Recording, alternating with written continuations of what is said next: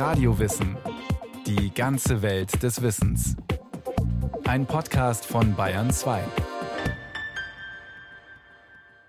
Über 580 Wildbienenarten gibt es allein in Deutschland. Die bekanntesten von ihnen sind die Hummeln. Sie leben meist unbemerkt als Einzelgänger und sind doch für das ökologische Gleichgewicht extrem wichtig. Doch unsere heimischen Wildbienen sind stark bedroht. Also das ist so, ich bin total tierlieb. Also wenn ich auf dem Land wohnen würde, ich hätte auch Schweine und Kühe. Und das kann ich hier mitten in der Stadt, in der Nähe vom Hauptbahnhof nicht. Und deswegen habe ich halt das Leben wahrgenommen, was dann in der Nähe war. Und ich muss aber sagen, dass mich das jetzt schon total fasziniert. Das Leben, das in der Nähe ist, das sind für die Münchner Journalistin und Bloggerin Katharina Heuberger die Wildbienen und viele andere Insekten und auch Vögel, die sich auf ihrem Balkon tummeln, seit sie beschlossen hat, die üblichen Gartencenterblumen zu verbannen und Wildblumen anzupflanzen. Skabiosen und Glockenblumen, Feldthymian, Felsennelke, wilder Wein, Kugellauch und Kamille, Klatschmohn, Kornblumen und Disteln. Diese Pflanzen bieten viel Nektar und Pollen und sind daher für Wildbienen und andere Insekten attraktiv und überlebensnotwendig. Die großblütigen, aber sterilen Zuchtblumen hingegen gefallen dem menschlichen Auge. Sonst nützen sie gar nichts. Ein Jahr haben wir noch den Balkon geteilt gehabt. Da hatten wir auf einer Hälfte diese großen Blumen und auf der anderen schon umgestellt. Und wir saßen immer nur auf der Hälfte, wo auch Leben war. Der eine war zwar bunter, aber der andere war lebendig. Also Schmetterlinge, ich mag auch total gern Schwebfliegen mit ihren großen Augen. Die sehen so kurzsichtig aus, irgendwie süß. Ja. Und der großblütige Teil wurde von uns nur Death Valley genannt. Also, weil da war nichts. Ja, nicht mal eine Ameise mag dort sein. Von Anfang an waren auch Wildbienen wegen der Vielfalt ihrer Gestalten und Lebensformen als Gäste höchst beliebt. Das Ehepaar lernte im Internet die Arten zu bestimmen, merkte sich besonders beliebte Pflanzen und steigerte von Jahr zu Jahr das Angebot. Inzwischen summt und schwirrt es in allen Ecken und über allen Kästen. Es wuchert, blüht und duftet von allen Seiten. Eine wildromantische Augenweide auch für Menschen. Alle Lebewesen, Ameisen und Blattläuse inklusive, bilden hier ein kleines funktionierendes Ökosystem, in dem Gifteinsatz überflüssig ist. Katharina Heuberger freut sich jeden Tag über das muntere Treiben und dokumentiert es auf ihrem Blog wildermeter.de. Ihr Balkon ist ein Refugium geworden. Wo du täglich hingehen kannst und das Faszinosum Leben betrachten kannst und total viel drüber lernen kannst, wenn man sich damit beschäftigt. Ja. Jetzt schauen wir aber hier, was du sehen kannst, ist, das ist eine kleine Bauchsammlerbiene. Das ist auch eine die reingeht und die klopft mit dem Bauch auf die Pollen. Das sind die Glockenblumenscherenbienen, die da reingehen. Also früher hätte ich das für Fliegen gehalten oder irgendwelche Mücken oder sonstige. Nein, das sind aber Bienen. Und das Interessante ist, dass jede dieser äh, einzelnen Bienenarten, Wildbienenarten, dass sie unterschiedliche Sammeltechniken haben und die kann man auch beobachten. Also es gibt eben die Beinsammler und die Bauchsammler.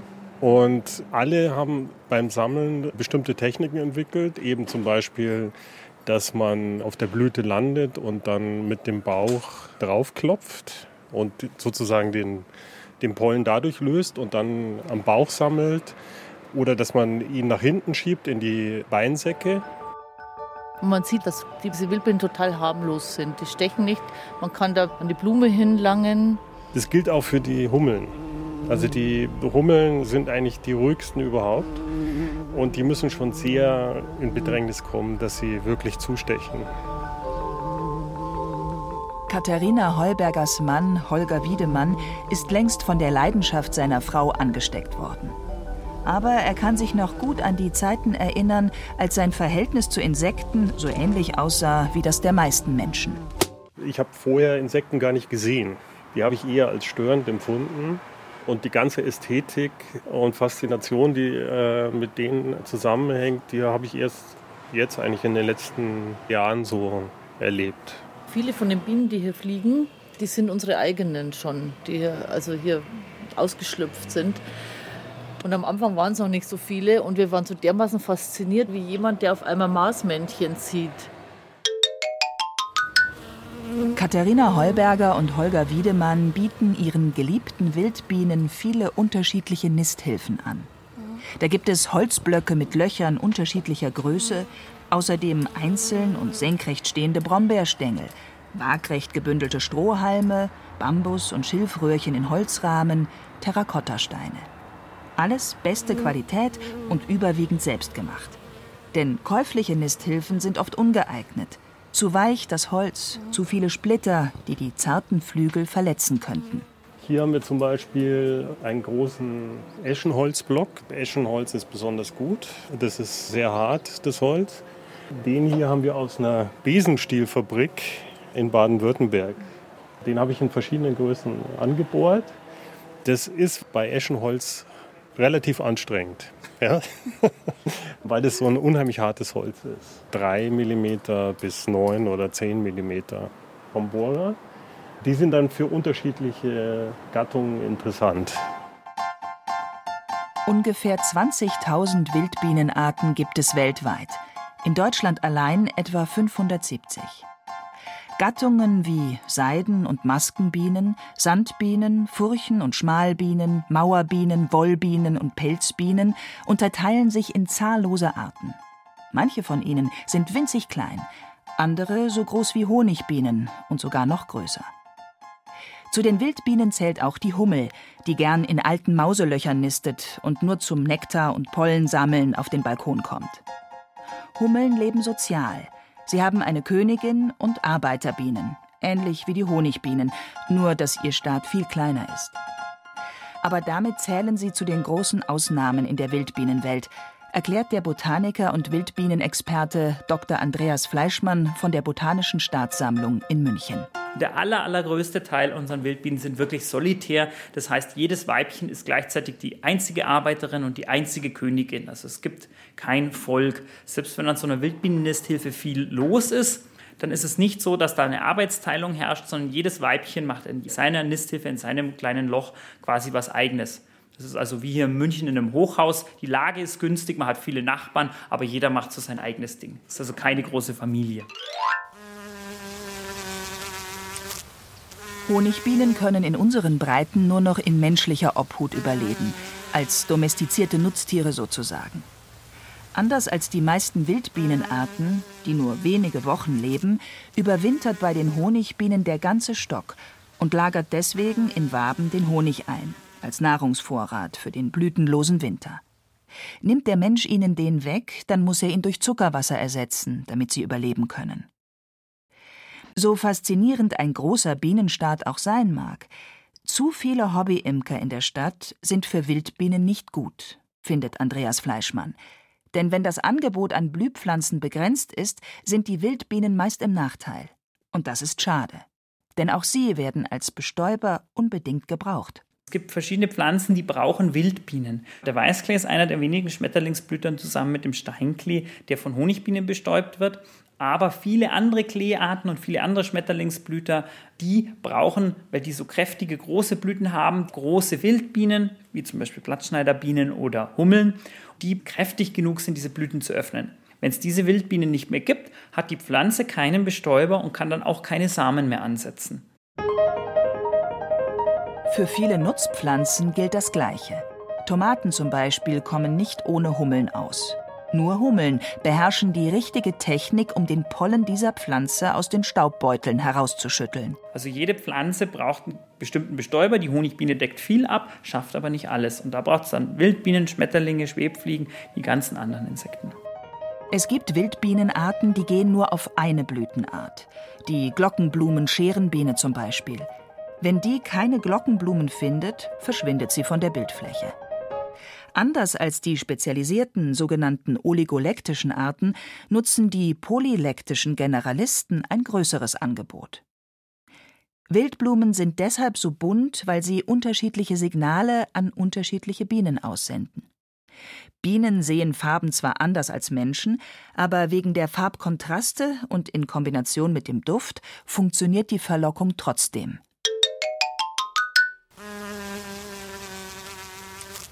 Es gibt Bienen, die achten nur auf bestimmte Geruchsstoffe.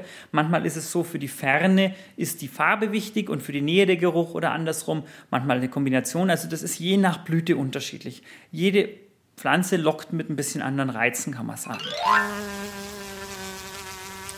Nektar brauchen die Wildbienen überwiegend für sich selbst, als Flugbenzin sozusagen. Pollen sammeln sie als Nahrungsvorrat für ihre Larven.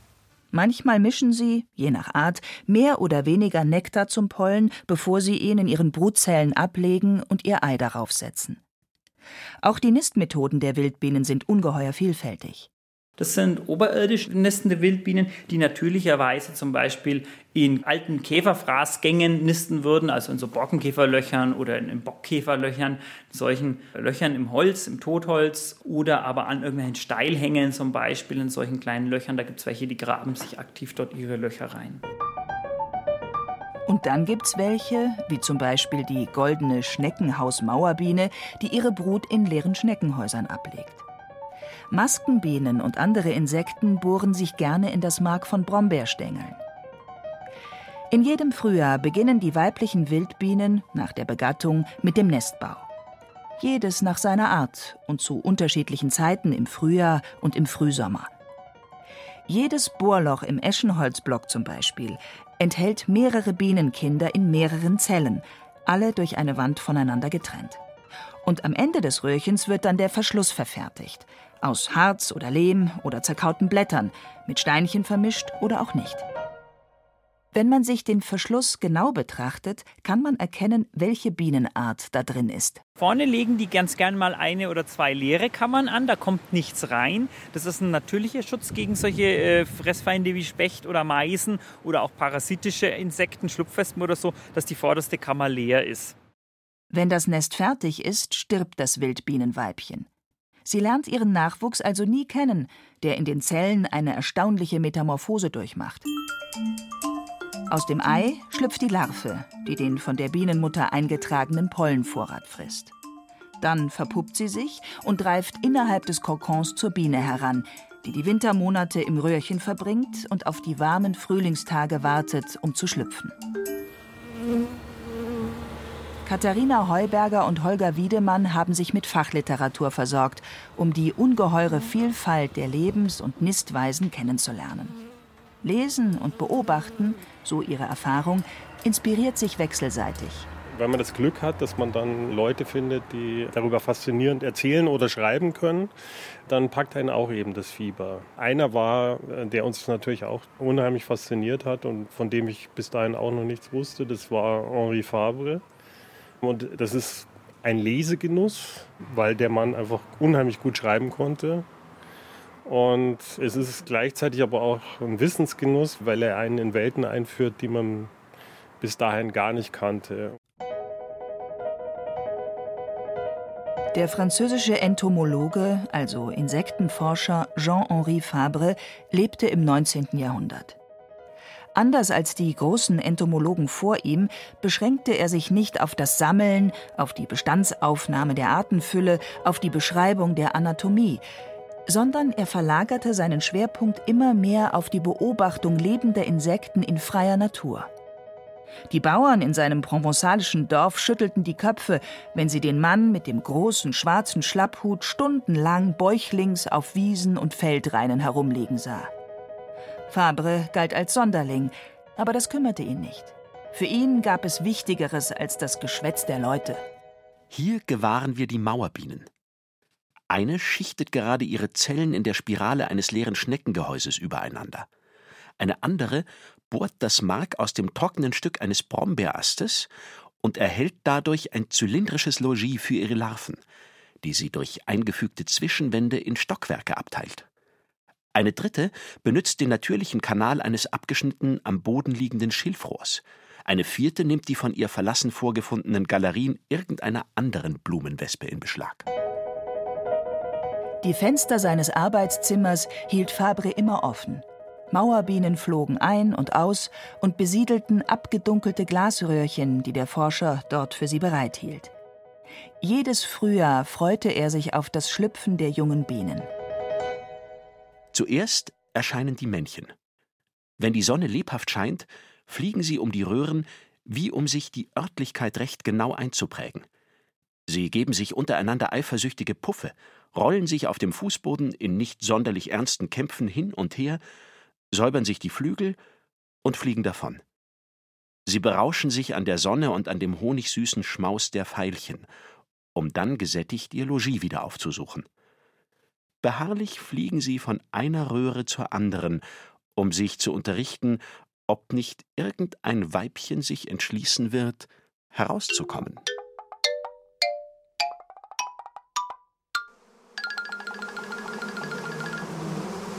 Katharina Heuberger kennt das Schauspiel. Es bietet sich in jedem Frühjahr auch auf ihrem Balkon.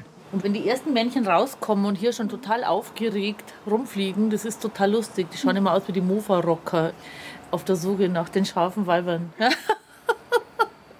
Fliegen die hier ihre Runden und warten schon total gierig. Wenn man hier sich hinsetzt und es ist leise, dann hört man, man hört die dann knuspern, die Weibchen wenn die dann ihre Lehmwand durchnagen, dass sie dann rausschlüpfen. Und meistens warten draußen schon einige Männchen und die Weibchen, kommen gar nicht dazu, sich irgendwie zu besinnen und zu orientieren. Die werden teilweise rausgezerrt, also wenn die rausschauen. Jean-Henri Fabre hat seine Erlebnisse in seinen Erinnerungen eines Insektenforschers niedergeschrieben. Ein riesiges Werk. Es umfasst zehn Bände. Hier bekommen die Insekten ihre ganz große Bühne. Und Fabre ist ihr Dramaturg, der den Leser für ihre Geschicke, für ihre Kämpfe, für ihre Brutfürsorge begeistern will.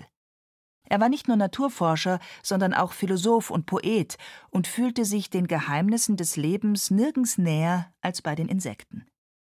Wegen der Schönheit seiner Texte kam er im Jahr 1912 in die engere Auswahl für den Nobelpreis für Literatur.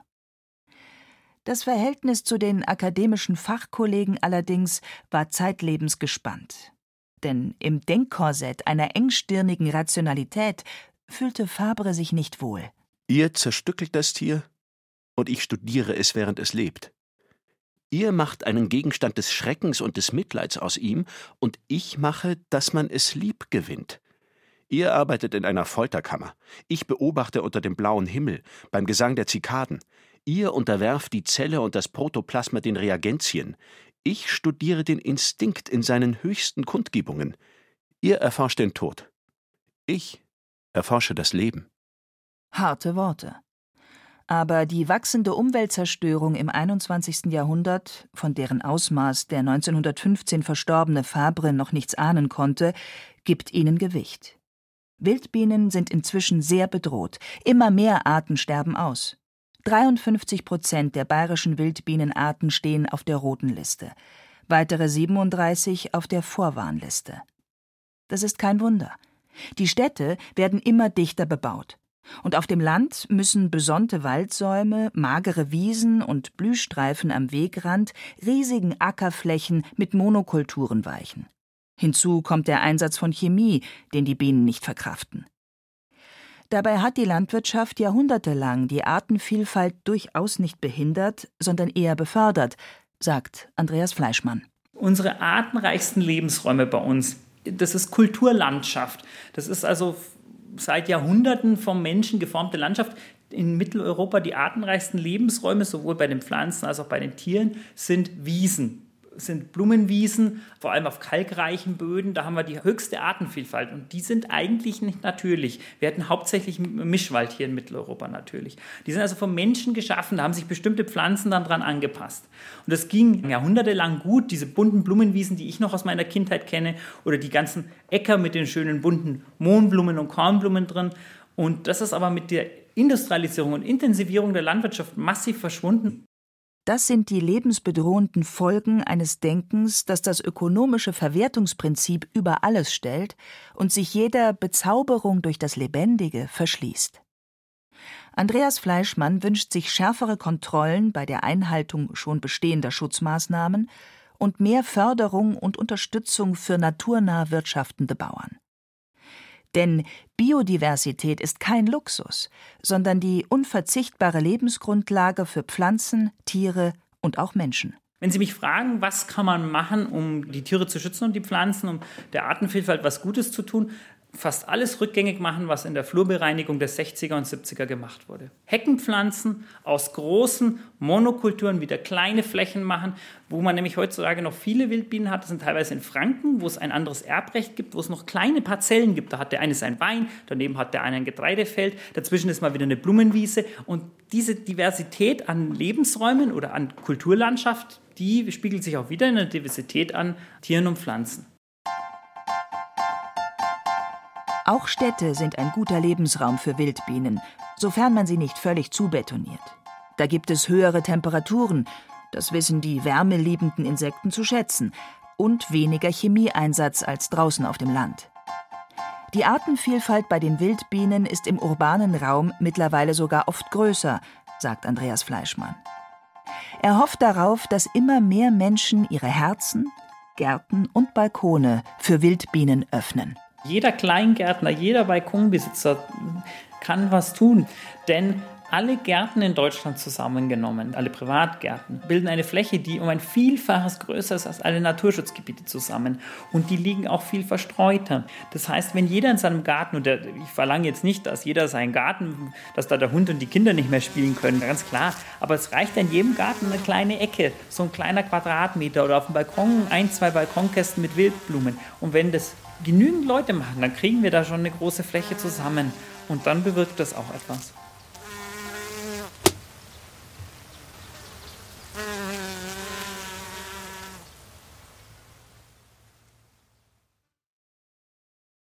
Das war ein weiterer Radiowissen-Podcast aus der Welt der Tiere. Brigitte Kohn berichtete über die kaum bekannten und doch so wichtigen Wildbienen. Regie führte Susi Weichselbaumer. Technik Andreas Lucke. Es sprachen Hemmer Michel und Thomas Birnstiel.